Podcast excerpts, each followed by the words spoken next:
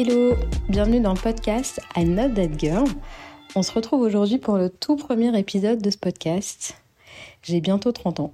Alors en effet, j'ai 29 ans et je voulais partager avec toi mes apprentissages de ces dix dernières années, ce qui a vraiment changé entre mes 20 et mes 30 ans, le bilan un peu de, de, ces 30 premières années de ma vie. Alors, je vais pas creuser euh, mon enfance et mon adolescence, sinon l'épisode serait beaucoup trop long. Mais je vais plutôt euh, me concentrer sur euh, ma vingtaine, parce que c'est là où il y a les, vraiment les plus gros changements de, de vie, de, de personnalité, etc. En tout cas, ça a, été, ça a été le cas pour moi. Et il y a pas mal de choses qui se sont passées, donc je voulais partager ça avec toi aujourd'hui. J'espère que ça va te plaire.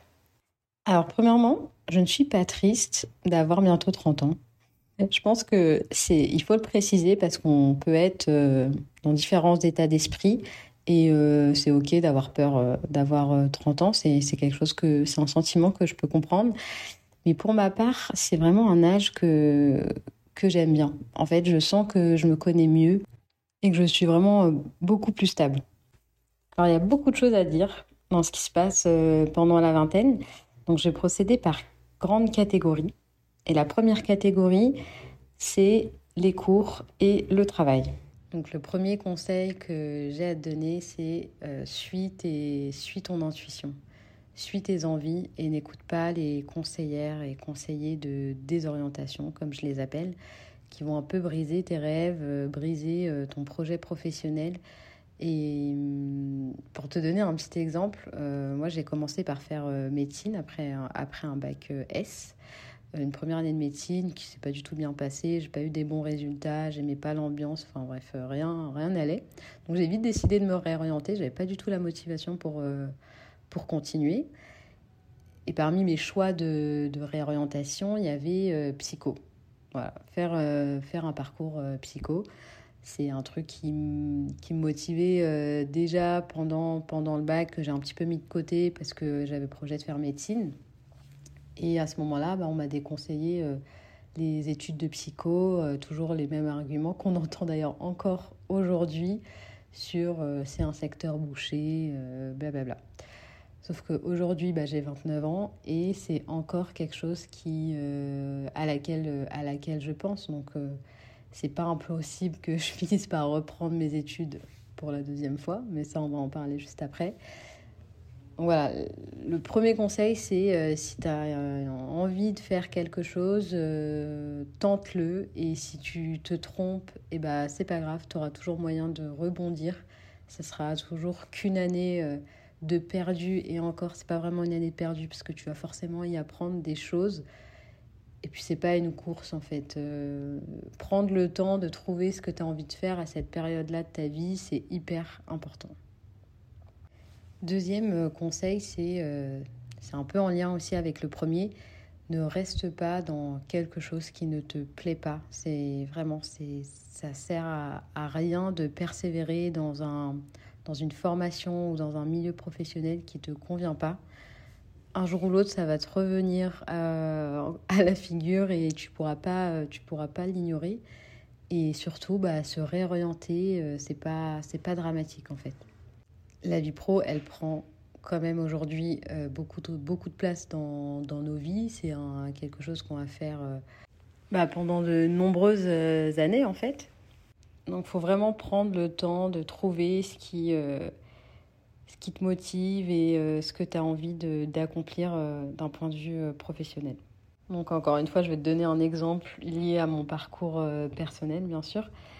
Je me suis réorientée au bout d'un an d'exercice professionnel. Donc j'ai été ingénieur packaging dans, dans l'industrie cosmétique. Voilà. Et, et au bout d'un an, je sentais que c'était pas fait pour moi, que j'étais pas au bon endroit et que euh, j'allais clairement pas faire ça toute ma vie. Donc euh, j'ai pris un an de réflexion pour me poser euh, les bonnes questions et savoir ce que j'avais envie de faire.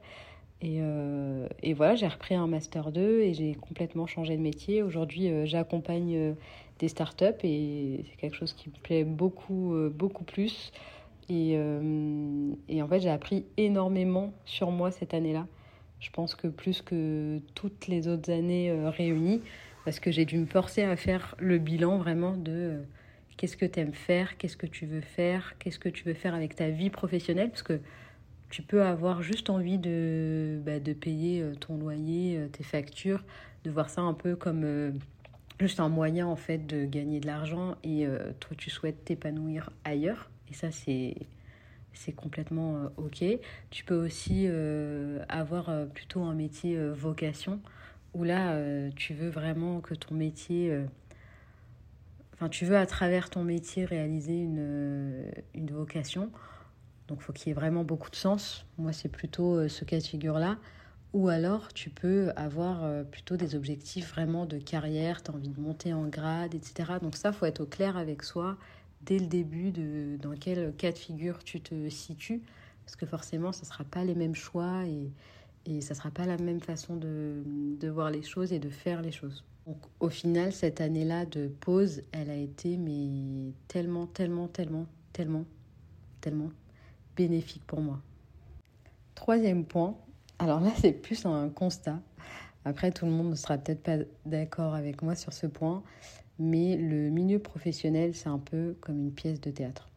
Alors je m'explique pourquoi, euh, pourquoi je dis ça? En fait, avant d'entrer dans le monde professionnel, je suis passée par un cadre, le cadre familial, euh, l'école, collège, lycée avec euh, les amis. Ensuite, université où j'ai noué des amitiés très fortes qui, qui existent encore aujourd'hui. Donc j'avais jamais été amenée à interagir avec euh, des êtres humains sans créer une relation euh, forte en fait. Donc ça, je pense que ça m'a pas mal perturbée pour euh, m'intégrer dans le milieu pro parce qu'au final, je cherchais un peu cette, cette relation amicale, mais sans pouvoir être vraiment moi-même parce que voilà, c'était pas c'était pas mes amis déjà et on venait pas forcément du même milieu social, on n'avait pas la même histoire, donc j'avais beaucoup de mal à m'identifier avec, avec ces personnes, donc c'était assez perturbant. Ce qui m'amène à mon quatrième point, c'est un peu la solution au troisième point. N'hésite pas à explorer d'autres d'autres espaces. Donc, par exemple, moi, ce qui m'a beaucoup aidé sur tout ce qui est milieu professionnel, c'est une association qui s'appelle LALAB, que j'aime beaucoup, beaucoup.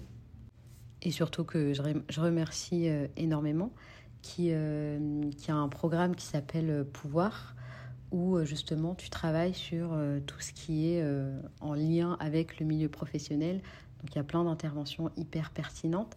Et ça, ça m'a permis d'avoir un autre cercle, de rencontrer des personnes qui vivaient un peu les mêmes choses que moi. Et, et ça a été hyper libérateur en fait.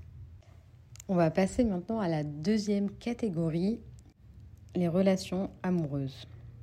Alors je pense que c'est la catégorie dans laquelle j'ai le plus euh, évolué, c'est-à-dire que la moi de 20 ans n'a strictement rien à voir avec la moi d'aujourd'hui. Donc le premier conseil que je peux te donner vraiment, c'est apprends à te connaître. C'est primordial de, bien se connaître, de savoir ce qu'on veut dans la vie, qui on est, quelles sont nos valeurs. Euh, comment euh, on voit sa vie avant d'envisager une quelconque euh, relation. Deuxième conseil, connais ta valeur. C'est hyper important parce qu'à cet âge-là, on est, on est vite, on va dire, euh, déstabilisé, on est vite remis, on se remet vite en, question et c'est pas très stable d'un point de vue émotionnel. Il y a beaucoup de, il y a beaucoup de changements. Et en fait, moi, c'est au final quelque chose que j'ai appris, euh, que j'ai appris tard, en tout cas que j'ai conscientisé tard, c'est que euh, ta valeur, elle ne bouge jamais. En fait, il y a personne qui te la donne, il y a personne qui peut te l'enlever. Et en fait, quand tu prends conscience de ça, tu pourras faire que des choix qui sont bienveillants envers toi. Dernier conseil, choisis bien. Alors, en fait, ta vie, elle peut être très différente en fonction de la personne avec qui tu choisis de la partager, peu importe la longueur de cette relation, peu importe euh, si tu te projettes sur euh, une relation très longue ou euh, que justement tu, tu te dis mais je vais pas trop réfléchir ce choix-là parce que je sais pas où va mener cette, cette relation-là. En fait, une relation, elle peut avoir un impact considérable sur toi et sur ta vie. Donc c'est vraiment pas un choix à prendre à la légère. Alors c'est un âge où on écoute beaucoup nos passions, entre guillemets, qu'on est beaucoup focalisé sur une relation où il y a plein de rebondissements, où il y a un ascenseur émotionnel pseudo-addictif. Ça c'est c'est vraiment c'est inutile. Je pense que j'entrerai un peu plus en détail sur cette euh, thématique des relations euh, amoureuses dans un autre euh, épisode, parce qu'il y a vraiment beaucoup, beaucoup de choses à dire. On va donc passer à la catégorie suivante qui est famille et amis. C'est aussi une catégorie où il y a beaucoup de chamboulements dans ta vingtaine. Alors mon premier conseil, c'est fais preuve de bienveillance envers tes parents dans la vingtaine, on sort de la phase adolescente euh, un peu conflictuelle. Parfois, elle traîne un peu, cette, euh, cette relation euh, conflictuelle, mais c'est une période où tu vas sûrement apprendre un peu plus à connaître tes parents, où tu vas un peu bah, ne pas valider certains choix qu'ils ont faits, ne pas être d'accord sur certains modes d'éducation qu'ils ont appliqués sur toi. Il peut y avoir un peu de, colère parfois. Mais le mieux, c'est de prendre du recul, de se dire qu'ils ont fait ce qu'ils ont fait avec euh, leurs possibilités, leurs moyens, et, vraiment de faire preuve de bienveillance. Ça va permettre d'avoir une relation beaucoup plus saine avec eux. Deuxième conseil, ne néglige pas tes amitiés. En fait, les amitiés, c'est aussi quelque chose qui prend euh, beaucoup de place dans ta vie et du coup qui va forcément avoir un impact aussi sur ta vie. Donc ne reste pas dans, dans des cercles d'amitié qui te conviennent pas, qui te font du mal ou, euh, ou qui sont euh, peut-être toxiques pour toi. Et au contraire, cherche à t'entourer de gens bienveillants. Moi, je pense que c'est vraiment une belle réussite là-dessus. J'ai un cercle d'amis incroyable sur lequel euh, je peux euh, compter et euh, je pense que c'est, enfin je suis sûre même que ce sont des amitiés en fait qui vont rester très longtemps.